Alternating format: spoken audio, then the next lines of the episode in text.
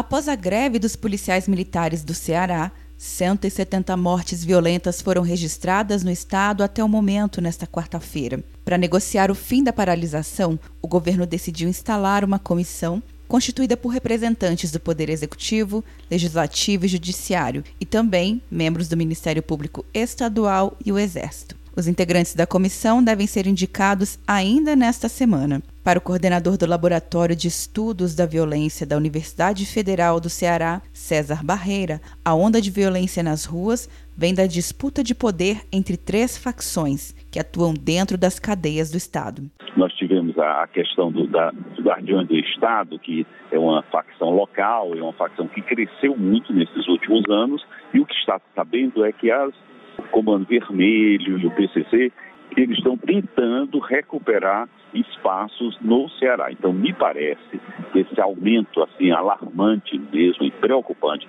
nas taxas de homicídio decorre dessa busca de espaço novamente no estado do Ceará. Por enquanto, 3 mil homens das Forças Armadas e da Força Nacional reforçam a segurança na capital cearense, na operação da garantia da lei da ordem. A paralisação de parte dos policiais militares desde o dia 18 de fevereiro é contra a proposta do governo do estado de reajuste salarial da categoria. A remuneração inicial passaria de R$ 3.400 para R$ 4.500 até 2022.